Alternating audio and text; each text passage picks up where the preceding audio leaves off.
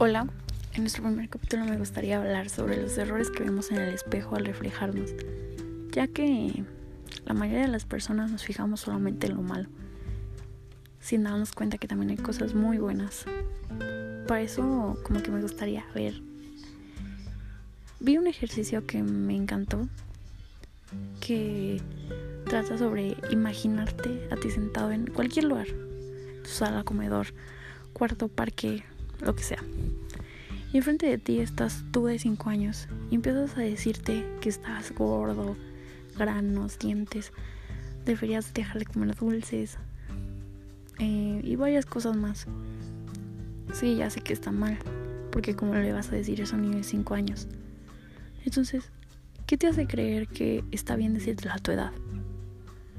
Yo recuerdo que un día me sentía de que neta súper mal conmigo porque no me gustaba cómo me veía con brackets, lentes.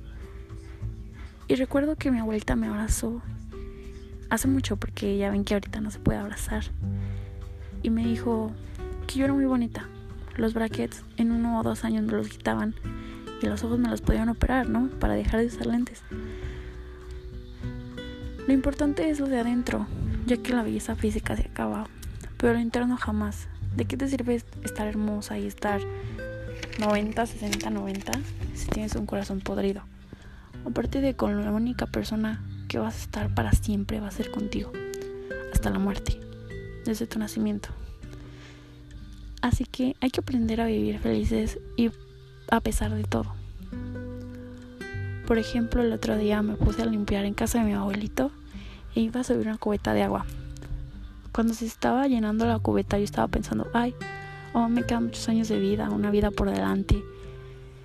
Entonces ya la cubeta se llenó, cerré la y todo, la iba a subir, la eh, estaba subiendo las escaleras y como a la mitad de las escaleras me caí y me eché toda la cubeta encima de agua, o sea, quedé empapada, me doblé el tobillo y las muñecas, las muñecas por querer sostenerme.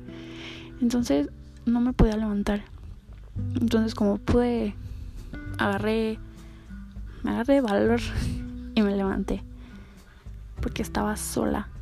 Entonces yo sentía que fue como una señal que me decía que en cualquier momento puedes morir.